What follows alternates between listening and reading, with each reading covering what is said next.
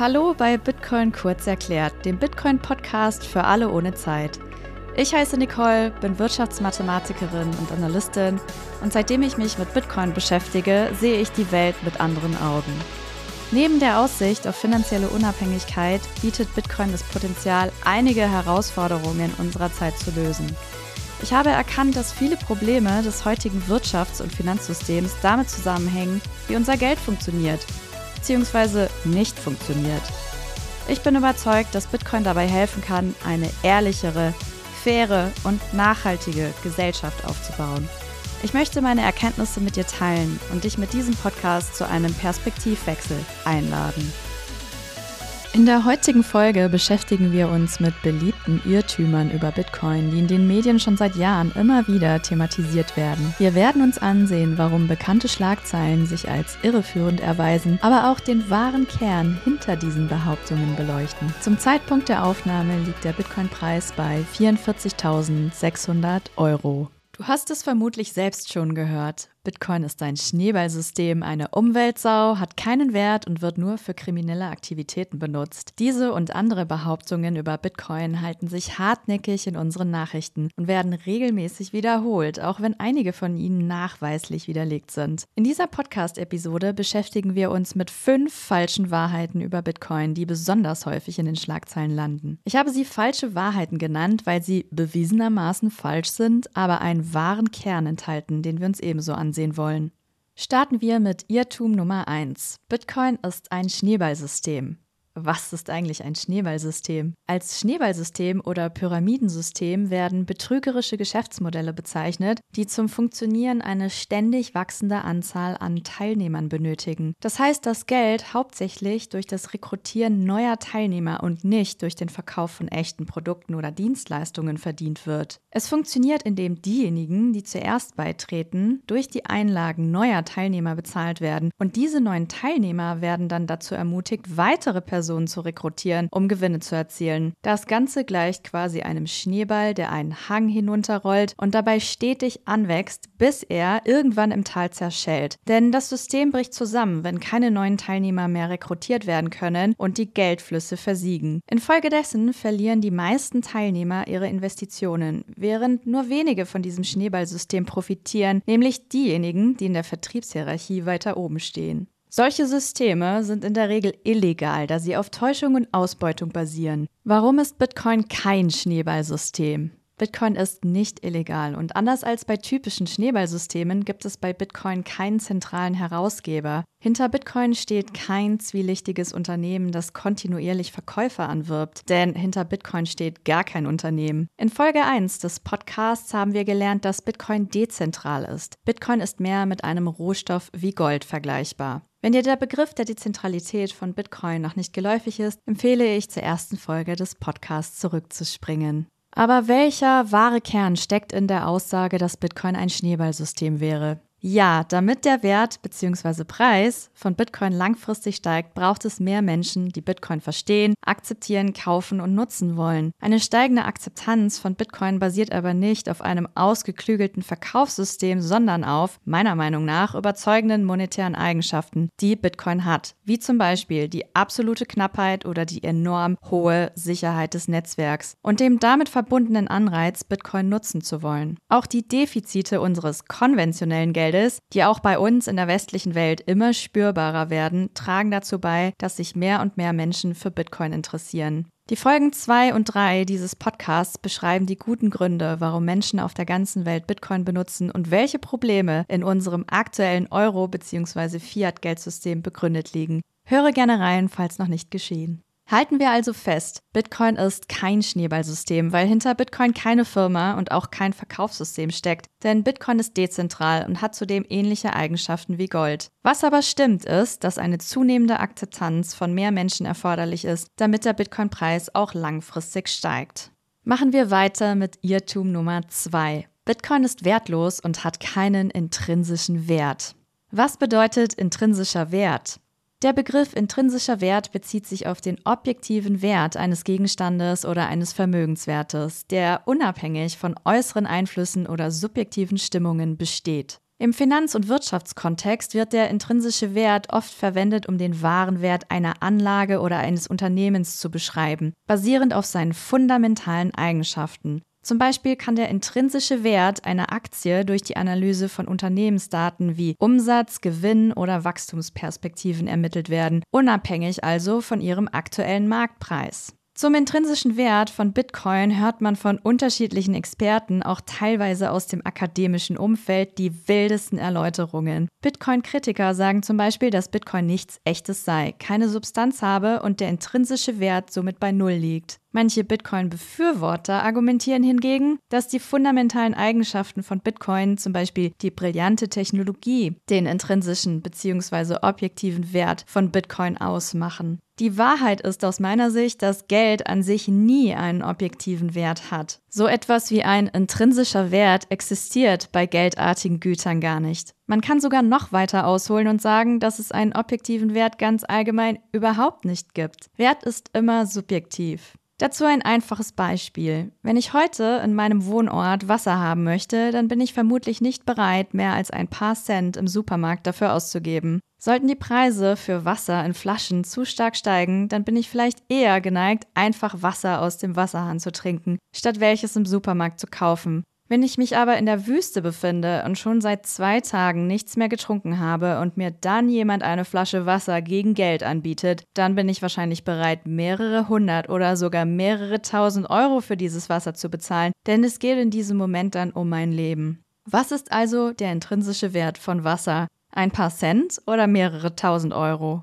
Blicken wir im Folgenden auf geldartige Güter wie Gold, Fiat-Geld oder Bitcoin. Diese Güter setzen sich als Geld durch, weil man sich als Gesellschaft mit oder ohne Zwang darauf einigt, dass dieses Gut auch von anderen Menschen, mit denen man interagiert, als Geld akzeptiert wird. Es handelt sich um eine Art gesellschaftliche Einigung und essentiell für diese Einigung ist Vertrauen. Andreas Antonopoulos, einer der anerkanntesten Influencer der Bitcoin-Szene, sagte in einem seiner zahlreichen Vorträge, Geld ist eine gemeinschaftliche und kulturelle Halluzination und drückt damit genau diese Subjektivität vom Wert des Geldes aus. Gold hat eine jahrtausendealte Geschichte und genießt entsprechend viel Vertrauen. Bitcoin schafft Vertrauen durch Überprüfbarkeit und Mathematik. Jeder kann theoretisch selbst überprüfen, wie Bitcoin funktioniert. Aber Bitcoins Geschichte ist gerade einmal 15 Jahre alt. Es ist deshalb nachvollziehbar, dass Bitcoin bezüglich Bekanntheit und Vertrauen noch nicht denselben Status genießt wie Gold. Viele Menschen sind verständlicherweise skeptisch, wenn sie damit beginnen, sich mit Bitcoin zu beschäftigen. Noch mangelt es dem Großteil der Bevölkerung an Wissen darüber, was Bitcoin ist, warum es existiert, wie es funktioniert und welche Vorteile es gegenüber Fiat-Geld oder Gold hat. Auf die Geschichte von Bitcoin und auf seine technischen Eigenschaften werden wir in diesem Podcast in den nächsten Folgen noch genauer eingehen. Fassen wir zusammen. Bitcoin hat tatsächlich keinen intrinsischen Wert, aber das haben Gold und Fiat-Geld auch nicht. Wir benutzen Geld, weil wir darauf vertrauen, dass andere Menschen unserem Geld einen ähnlichen Wert zuweisen wie wir selbst.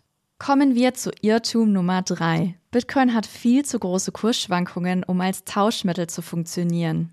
In Folge 3 von Bitcoin kurz erklärt haben wir über die Funktionen gesprochen, die Geld zugeschrieben werden. Eine Funktion des Geldes ist die eines Tauschmittels. Geld erleichtert uns den Austausch von Waren und Dienstleistungen. Kurzfristig kann der Bitcoin-Kurs starken Schwankungen unterliegen, sowohl nach oben als auch nach unten. Und das kann zum Problem werden, wenn man das Geld kurzfristig braucht. Man könnte sich zum Beispiel in Deutschland auch heute schon sein Gehalt in Bitcoin ausbezahlen lassen, wenn der Arbeitgeber das anbietet und den entsprechenden Aufwand auf sich nimmt. Aber selbst bei überzeugten Bitcoin-Fans ist diese Option eher unbeliebt, da man sich aufgrund der sogenannten Volatilität von Bitcoin nicht sicher sein kann, dass die Kaufkraft kurzfristig erhalten bleibt und monatliche Kosten mit dem Gehalt tatsächlich gedeckt werden können. Hätte man zum Beispiel am 30. April 2021 2000 Euro in Bitcoin als Gehalt erhalten, dann wäre dieses Gehalt am Ende des Monats Mai desselben Jahres nur noch ca. 1200 Euro wert gewesen.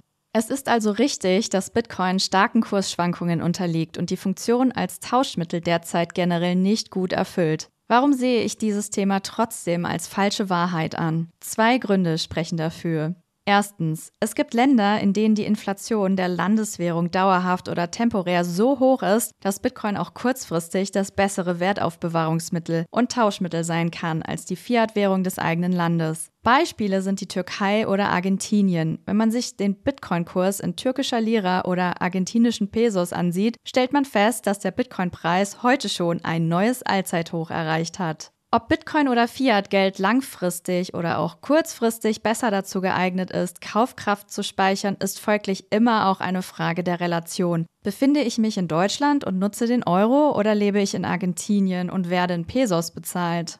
Der zweite Grund ist der Blick in eine potenzielle Zukunft von Bitcoin. Heute ist die Verbreitung von Bitcoin weltweit mit schätzungsweise einem bis sechs Prozent noch relativ gering. Und die wenigsten Menschen haben genügend Informationen, um eine neutrale Meinung zu Bitcoin bilden zu können. Aber nehmen wir an, das ändert sich in ferner Zukunft und mehr als die Hälfte aller Menschen besitzen ein bisschen Bitcoin. Dann können wir davon ausgehen, dass die Marktkapitalisierung von Bitcoin, das heißt die Gesamtsumme des Marktwertes aller im Umlauf befindlichen Bitcoin, so hoch ist, dass Kursschwankungen nur noch im geringen Maße stattfinden und immer weniger ins Gewicht fallen. Zu einem späteren Zeitpunkt könnte man sich folglich durchaus überlegen, ob man sein Gehalt nicht doch lieber in Bitcoin erhalten möchte. Ob es jemals dazu kommt, dass die meisten Menschen auf der Welt Bitcoin halten, bleibt zum jetzigen Zeitpunkt Spekulation. Bitcoins überzeugenden Eigenschaften und starken Anreize laden uns aber heute schon dazu ein, darüber nachzudenken, wie eine Zukunft, in der Bitcoin für die meisten Menschen ein relevantes Geld ist, wohl aussehen mag. Irrtum Nummer 4. Bitcoin wird nur von Kriminellen verwendet und dient hauptsächlich der Geldwäsche. Viele Menschen bringen Bitcoin mit dem sogenannten Darknet bzw. mit illegalen Handelsplätzen des Internets in Verbindung. Und es stimmt. In seinen Anfängen war Bitcoin ein beliebtes Zahlungsmittel für illegale Waren und Dienstleistungen. Strafverfolgungsbehörden und Regulierungsstellen werden aber immer besser darin, kriminelle Aktivitäten im Bitcoin-Netzwerk nachzuverfolgen, weshalb Bitcoin für solche Zwecke immer seltener verwendet wird. Denn wenn auch nur eine Bitcoin-Adresse mit einer bestimmten Person in Verbindung gebracht werden kann, ist es für die Behörden relativ leicht, die gesamte Zahlungshistorie zu dieser Adresse nachzuverfolgen. Die überwiegende Mehrheit der Nutzer verwendet Bitcoin für legale und legitime Zwecke. Im Jahr 2022 betrug der Anteil aller Kryptowährungsaktivitäten inklusive Bitcoin, die mit illegalen Tätigkeiten in Verbindung gebracht werden, laut Chainalysis nur 0,24 Prozent. Die zugehörigen illegalen Adressen verschickten Kryptowährungen im Wert von fast 23,8 Milliarden Dollar. Das klingt für dich nach einer sehr hohen Summe? Zum Vergleich, es wird laut Europol geschätzt, dass das Ausmaß an Geldwäsche jedes Jahr zwischen 2 und 5 Prozent der weltweiten Wirtschaftsleistung beträgt. Das sind zwischen 715 Milliarden und 1,9 Billionen Euro pro Jahr. Der Anteil der illegalen Aktivitäten mit Kryptowährungen ist also mit nur 23,8 Milliarden Dollar vergleichsweise gering. Die beliebteste Währung für illegale Aktivitäten ist mit Abstand immer noch der US-Dollar. Die Quellen zu den Zahlen findest du in den Show Notes. Die aktuellen Bestrebungen der Europäischen Union zum härteren Vorgehen gegen Geldwäsche im Kryptosektor und der damit verbundenen stärkeren Regulierung von Kryptowährungen und Bitcoin wirken auf mich deshalb unverhältnismäßig hart. Denn die Freiheiten der EU-Bürger werden weiter eingeschränkt und die allgemeine Wettbewerbsfähigkeit der EU wird dadurch weiter vermindert. Kommen wir nun zum letzten Irrtum für heute. Bitcoin verschwendet Energie und ist schädlich fürs Klima. Diese fünfte falsche Wahrheit ist besonders erklärungsbedürftig und wäre eigentlich eine eigene Folge wert, aber an dieser Stelle nur das Wesentliche. Ähnlich wie bei computergestützten Prozessen wie künstlicher Intelligenz oder deines privaten Computers zu Hause verbrauchen auch die Rechenknoten des Bitcoin-Netzwerks Strom für ihre Operationen. Das Bitcoin-Netzwerk verbraucht tatsächlich viel Strom, schätzungsweise so viel wie ein kleines Land, wie die Niederlande zum Beispiel. Dieser hohe Stromverbrauch ist aber kein übler Fehler des Bitcoin-Netzwerks, sondern eine wichtige Eigenschaft, die der Sicherheit des Netzwerks dient. Du kannst dir den Stromverbrauch als eine Art Energiemauer vorstellen, die Bitcoin vor Angriffen schützt. Jetzt fragst du dich vielleicht, ob dieser Strom nicht für nützlichere Dinge verwendet werden könnte als für Bitcoin. Und an dieser Stelle wird es knifflig, denn was ist nützlich und wer entscheidet, was nützlich ist? Wie wir in dieser Folge gelernt haben, ist der Wert einer Sache immer subjektiv. Bitcoins jährlicher Stromverbrauch ist übrigens auch vergleichbar mit dem jährlichen Stromverbrauch von Weihnachtsbeleuchtung. Ist Weihnachtsbeleuchtung nützlicher für mich oder wichtiger für unsere Gesellschaft als ein neutrales, knappes und dezentrales Geld, das finanzielle Inklusion fördert und das sich sehr gut zur Wertaufbewahrung eignet? Ich persönlich verzichte im Leben viel lieber auf Weihnachtsbeleuchtung als auf dieses neutrale Geld. Aber das ist eine subjektive Aussage und vielleicht siehst du das ja anders. Der Punkt ist aber, dass Bitcoin im Allgemeinen keine Energie verschwendet, sondern völlig wertfrei Strom verbraucht, was der Sicherheit des Netzwerks dient und für diejenigen Menschen, die einen Wert in Bitcoin sehen, einen hohen Nutzen hat. Der zweite Teil der fünften Aussage ist, dass Bitcoins Stromverbrauch schädlich fürs Klima wäre. Wie dein persönlicher Computer stoßen auch Bitcoin-Rechner keine schädlichen Gase oder ähnliches aus. Sie verbrauchen lediglich Strom. Und ob dieser Strom schädlich fürs Klima ist, hängt davon ab, aus welchen Energien dieser Strom erzeugt wird. Ob aus fossilen Brennstoffen oder erneuerbaren Energien, wie zum Beispiel Sonne, Wind oder Wasserkraft. Bitcoins Anreizsystem ist so gestaltet, dass sich der Betrieb eines Bitcoin-Rechenzentrums eigentlich nur dann lohnt, wenn der Strom dafür besonders günstig ist oder quasi im Überfluss kostenlos zur Verfügung gestellt werden kann. Und das ist, so zumindest die These, die einige Wissenschaftler vertreten, langfristig nur dann der Fall, wenn die Stromerzeugung aus erneuerbaren Energien erfolgt. Ein aktuelles Beispiel für die Nutzung von Strom aus erneuerbaren Quellen ist der Bitcoin-Standort Paraguay. Paraguay verfügt über große Mengen an Überschussstrom durch die vielen Wasserkraftwerke im Land. Und dieser Überschussstrom, der teilweise keine Nachfrage von alternativen Stromabnehmern hat, eignet sich eben ganz besonders gut für Bitcoin-Rechenzentren, die sich in der Region deshalb ansiedeln. Es wird sogar daran geforscht, wie Bitcoin die Stromgewinnung aus erneuerbaren Energien weiter fördern kann, sodass der neu gewonnene Strom über das Bitcoin-Netzwerk hinaus genutzt werden kann und fossile Energiequellen weiter ersetzt.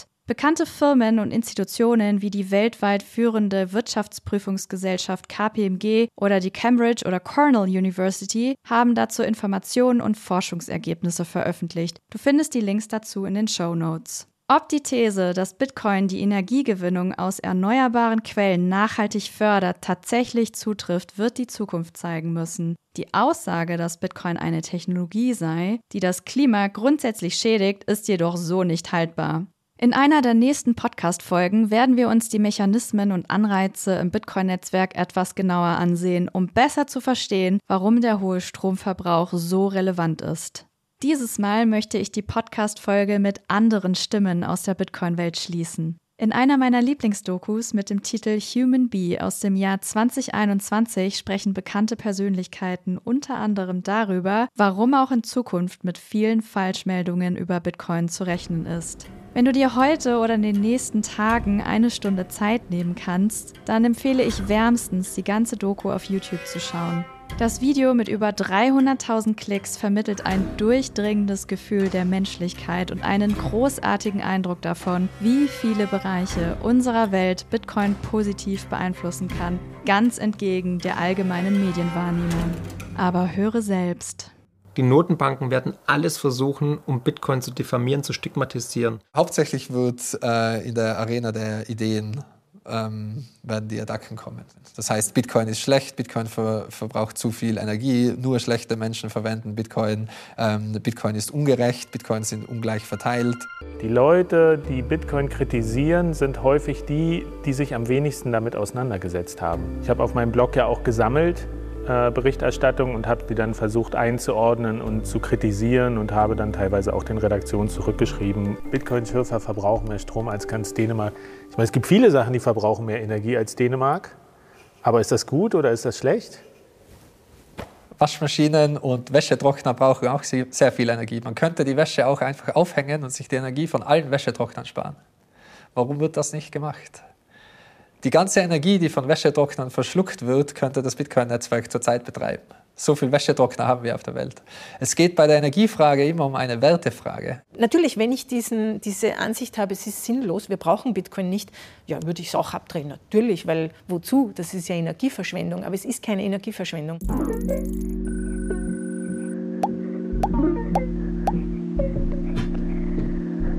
Bitcoin gibt es jetzt gerade mal zwölf Jahre. Es kann nicht sein, dass der das Klima kaputt gemacht hat.